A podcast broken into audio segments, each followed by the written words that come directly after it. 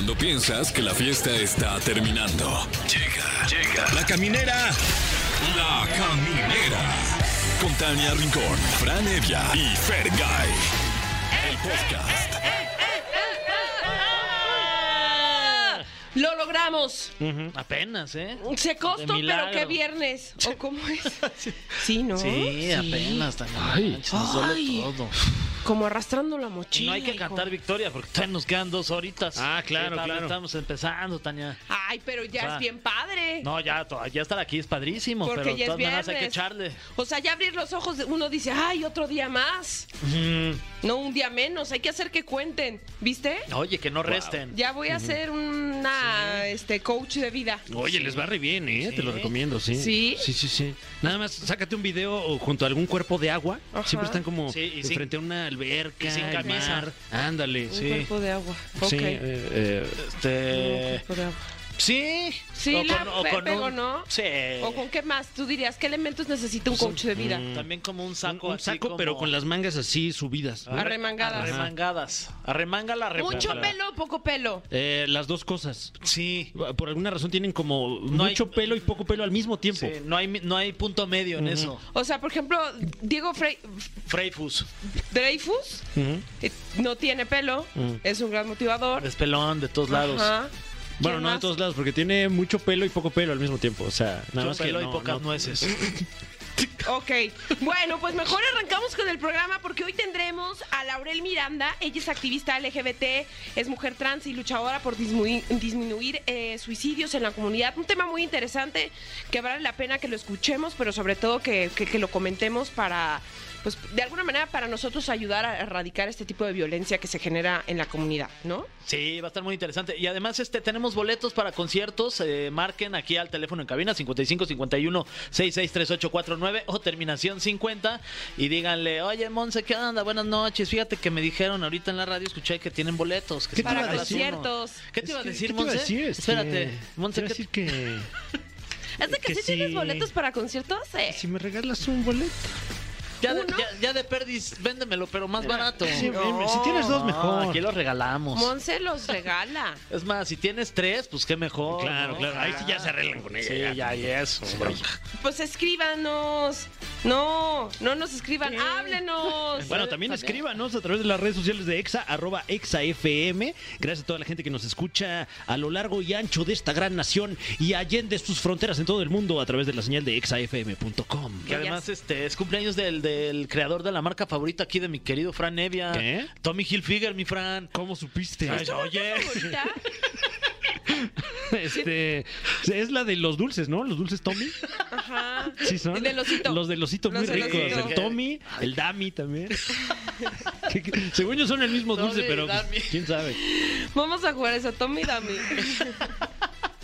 es viernes. La pirinola, ¿no? Es el, es de palabras limpias. Un Tommy. Donde todos, todos ponen. dice.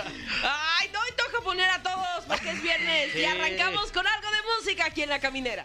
Sí, están escuchando La Caminera, ya estamos de regreso y estamos muy contentos porque en este día nos acompaña una periodista, pero más que periodista también es una activista, hace un trabajo importantísimo para vi- visibilizar los derechos eh, de la comunidad LGBTQ+, pero también acerca de lo que sucede con el suicidio, eh, que cada vez las cifras tristemente aumentan, así que nos va a venir a contar su tarea, lo que hace y el trabajo también en, en todo México que, que está haciendo. Bienvenida, Laurel Miranda.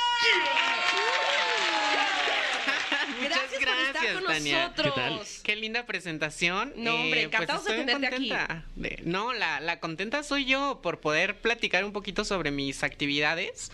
La verdad es que dices muy bien, las cifras sobre suicidio entre la comunidad LGBT y particularmente entre las personas trans es brutal en México y en todo el mundo y a veces la gente piensa que es porque nosotras somos personas sumamente frágiles, ¿no? Cuando en realidad es por pues por toda la violencia que hay a nuestro alrededor. y la falta de oportunidades y la desigualdad y la falta de derechos, que evidentemente eh, se ven en un momento eh, presionadas y, y sin, sin una salida, sin un, a lo mejor sin un foro donde se les escuche y, se le atienda a las necesidades, ¿no? ¿Qué, ¿Qué ocurre con la comunidad?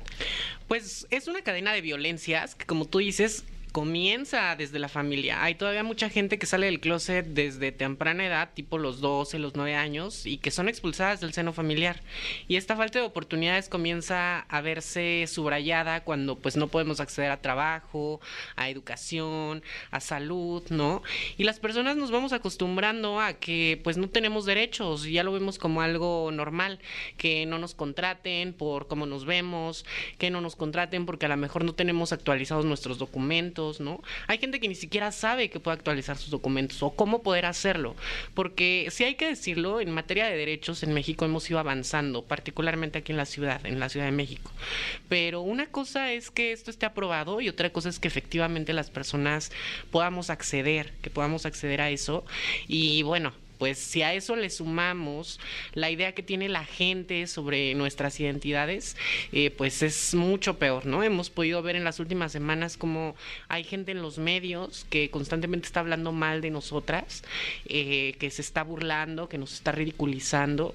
Y no vayamos más lejos, pensamos en las películas de Hollywood, estas películas en donde cuando aparece un personaje trans, pues solamente es para que se burlen del personaje o para que dé asco. Y no estoy pensando solo en películas de comedia, sino en películas súper aclamadas como El silencio de los inocentes, ¿no? Hay, hay muchísima psicosis incluso, donde los personajes eh, pues despiertan este asco y enseñan, enseñan a la sociedad a que si tú ves a una persona trans, lo que tienes que sentir es asco y tienes que incluso vomitar y decir que no puedes estar alrededor de ella. Entonces creo que en 2023 ya es un año como para que digamos, no podemos continuar con estas narrativas. Oye, eh, perdón, eh, bueno, eh, es que eh, llevo varios años en Twitter. Soy un, un, un, asiduo usuario de Twitter. Sí, este, masoquista de las redes sociales. Sí, bueno, un poco. Seguramente está sesgada mi visión, obviamente, ¿no? Como la de todos en, las redes sociales. Pero he notado que, que por ahí hace unos años, 2018 a 2020, que hubo, por ahí como que hubo mucho avance en materia de, ganar derechos y de, de, de temas en la conversación, etcétera.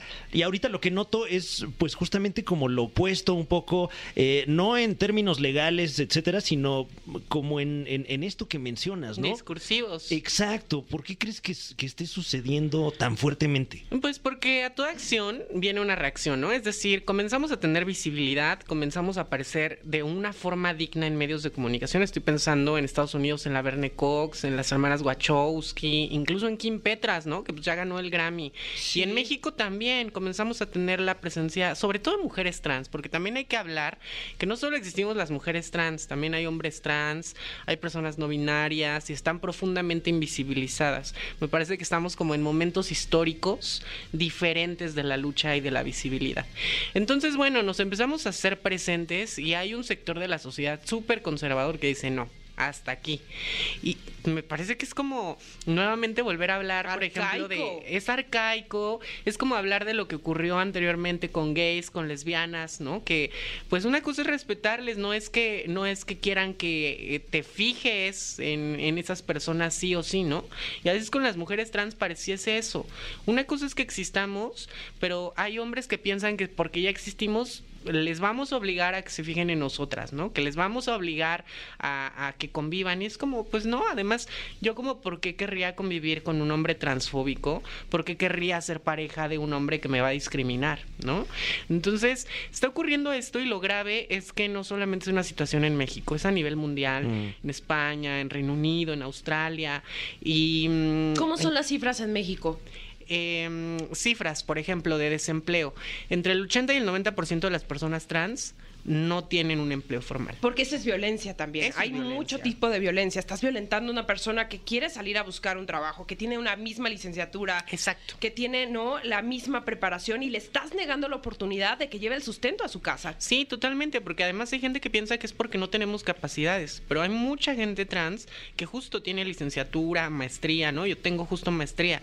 Entonces, ese es un dato muy importante. Otro también que hay que eh, subrayar es que la esperanza de vida es de 35 años.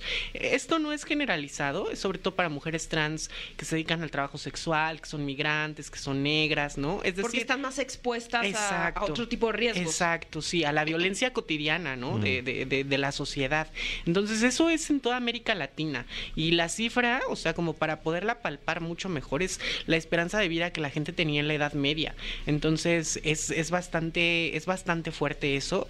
Eh, y lo que ya hablábamos del suicidio, el 80% de las personas trans hemos pensado alguna vez en la vida en, el suicidio, ¿no? Entonces, eh, es algo, es algo a discutir, es algo a poner sobre la mesa y que creo que como sociedad nos volvería más, una sociedad más rica el pensar en que cabemos todos, todas, todes, ¿no? Y te aplaudo mucho, Tania, porque hace un rato te estaba escuchando y hablabas justo con lenguaje inclusivo, igualitario, el todes.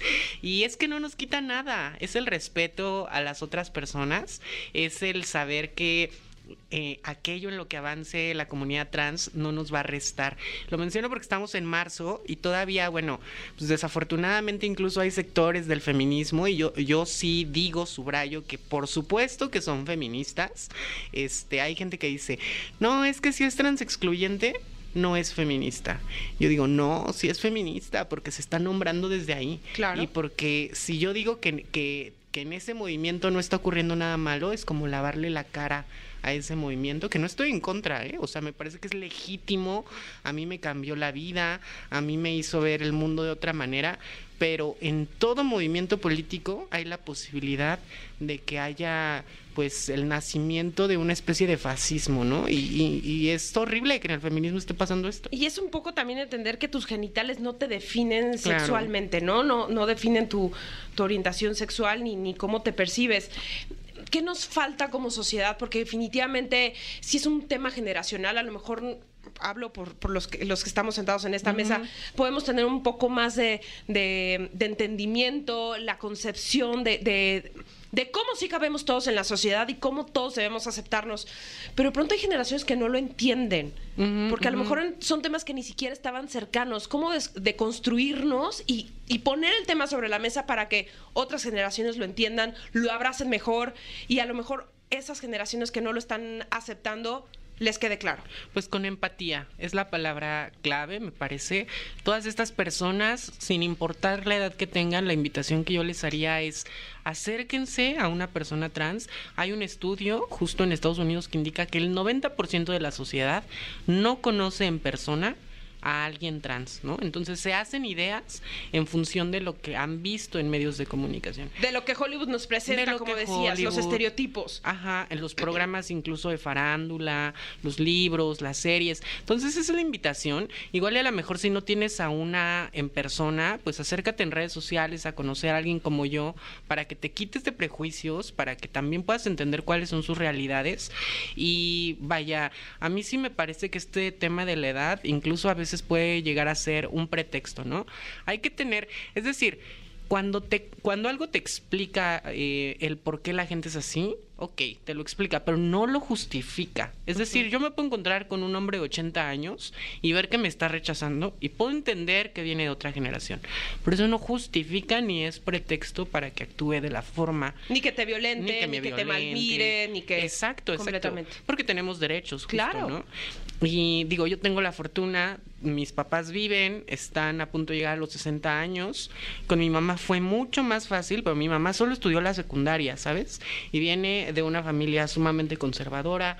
Mi papá también estudió solo la secundaria, con él fue un proceso mucho más complicado, largo, de muchos años, pero hoy por hoy me entiende, me abraza, me ama, entonces que no nos vendan la idea de que la edad es una barrera. Y sobre todo esto lo digo para la gente trans que me esté escuchando, no tienes por qué permanecer al lado de una persona que te violenta. No importa si es tu amigo, amiga de toda la vida, si es tu mamá, tu papá, tu hermano, quien sea, no tienes por qué aguantar violencia.